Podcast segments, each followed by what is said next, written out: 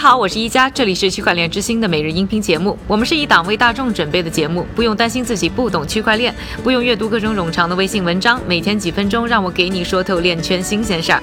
今天是二零一九年的六月六日，星期四，大家早上好。今天呢，我们来关注啊，我们区块链之星纪录片当中的一位重量级的嘉宾，比特大陆的创始人、前首席执行官吴继寒。那之前呢，我们的节目就说过，今年三月呢，吴继寒和另一个啊，比特大陆的联合创始人詹克团双双是卸下了。CEO 的位子。仅担任了比特大陆的董事。当时呢，还有传言说啊，吴出走的原因是因为和詹的意见分歧很大，因此呢，才决定要另起炉灶。不过呢，吴继寒呢依然是持有比特大陆啊高达百分之二十点五的股份。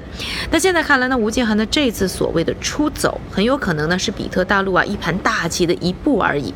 周三呢，有媒体报道说啊，吴继寒另起炉灶的公司 Matrix 将在下个月上线。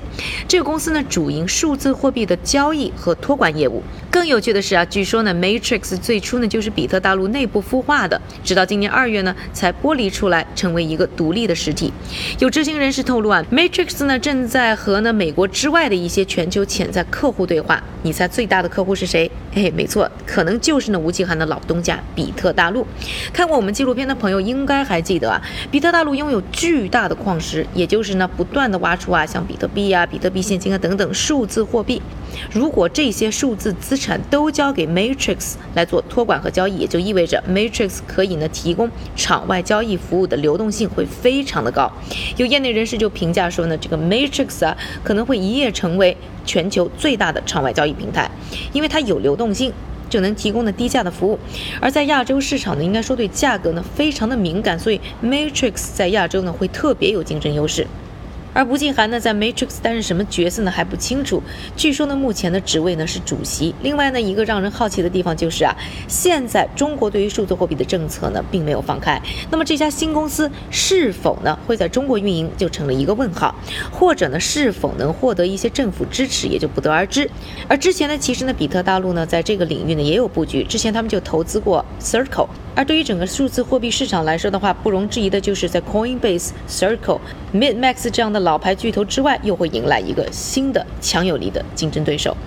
说完了吴继涵的最新动态之后呢，下面的时间还是交给我们的韭菜哥，他为大家准备了一组呢链圈的最新快讯。好的，一家，我们先来看一组行业应用。数字货币支付平台 Utrust 今天宣布和葡萄牙足球俱乐部之一的本菲卡合作。今后，本菲卡在线商店将实施 Utrust 的数字支付解决方案。另外，2016年，日本央行和欧洲央行启动了 Stella 项目，旨在通过区块链为跨境支付提供解决方案。目前，双方宣布项目已经完成了第三阶段的跨境支付测试。我们再来看一则监管方面的消息。欧盟已经向马耳他表示，由于数字货币的普及，马耳他需要改善现有资源，以打击潜在的金融犯罪。我们再来看一组报告。首先，二零一九年第一季度，Dap 里面的区块链机器人贡献了百分之五十一的独立账户和百分之七十五的交易，这就意味着每天有六百万美元的交易量是由机器人完成的。另外，韦氏评级机构刚刚发布推特表示，有人说在过去有价值的是黄金，但是未来属于比特币。但其实没有必要抛弃黄金，比特币最好用作个人的价值储备，而机构和政府仍然可以从黄金中获利更多。感谢韭菜哥的分享，也感谢各位的收听。我是宜家区块链之星，还原区块链最真的样子。我们明天再见。